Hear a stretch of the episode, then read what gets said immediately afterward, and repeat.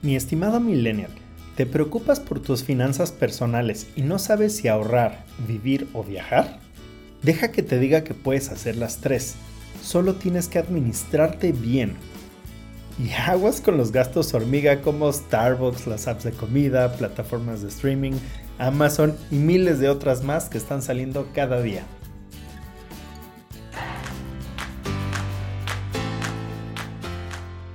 Esto es Finanzas 101, el podcast con el que te ayudaré a volverte un experto en tus finanzas personales para que así puedas mejorarlas y lograr la tan anhelada libertad financiera. Mi nombre es Ángel Somoano y te doy la bienvenida.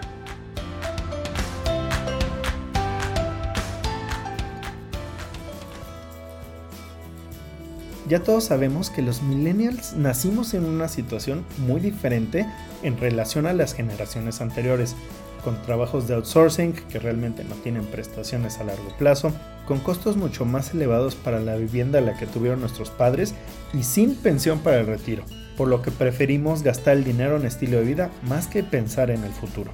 Así que aquí analizaremos algunos factores para que pueda ser ese millennial que lo puede todo, el millennial que se respeta. Y empezaremos primero por las fortalezas. La habilidad con la tecnología es innegable, sabemos cómo buscar y dónde hacerlo. Sabemos lo que queremos en cuanto a un estilo de vida y buscamos alcanzar nuestros sueños. Nos gusta ser disruptivos y sabemos que no tenemos que gastar como la borregada. Sabemos comprometernos con nosotros mismos y con nuestros sueños, pero nos da miedo a largo plazo. Que no te dé miedo tomar acción hoy y pensar en este largo plazo y no tenemos miedo a buscar fuentes de conocimiento e información para hacer grandes cambios en nuestras vidas. Ahora, también tenemos debilidades. Es probablemente la generación de entre las que nos rodeamos que tiene el peor manejo de sus finanzas personales. Según un estudio de PricewaterhouseCoopers, el 81% tienden a sobreendeudarse de más con las tarjetas de crédito y por imprevistos que podían haber sido resueltos de una forma. Aquí es en donde entran los seguros.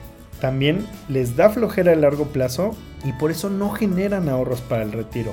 Solo el 36% sí lo inicia y la mayoría no lo mantiene y no buscan ayuda financiera. Con estas consideraciones en mano, les voy a dejar estas recomendaciones de millennial a millennial. Mejora tu educación financiera.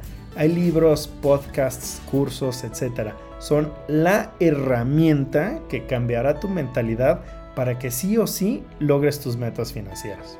Busca generar ingresos múltiples, explota todas tus habilidades. Si deseas libertad financiera, lo que tienes que entender es que tienes que coleccionar activos, que es todo aquello que te genere más dinero, en lugar de pasivos, que es algo que no te genera dinero. Ser disruptivo también significa hacer gastos inteligentes.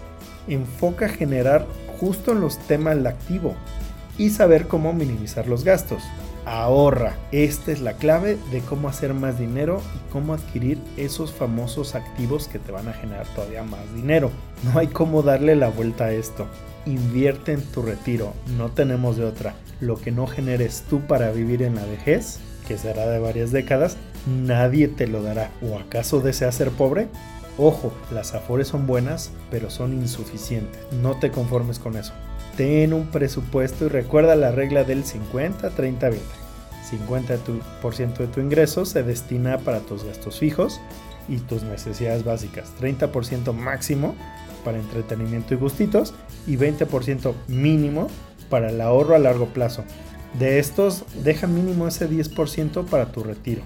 Y evita endeudarte de más. Recuerda que el acceso al crédito no es para costearte más cosas, que no es un ingreso extra, tu capacidad máxima de pago en deudas tendría que ser del 30% de tus ingresos. Si lo rebasas se convertirá en una bomba de tiempo. Y si ahorita no estás donde quieras, recuerda que siempre hay una oportunidad para mejorar, pero que el tiempo pasa y no perdona. Dice Jorge López de Millas para el Retiro que los jóvenes son ricos en tiempo, los viejos nada más les queda ser ricos en dinero. Espero que les haya gustado este capítulo, no olvides compartir el contenido y seguirme en mis redes sociales. Me encuentras en Facebook e Instagram como AsombraTMX. Saludos y hasta la próxima.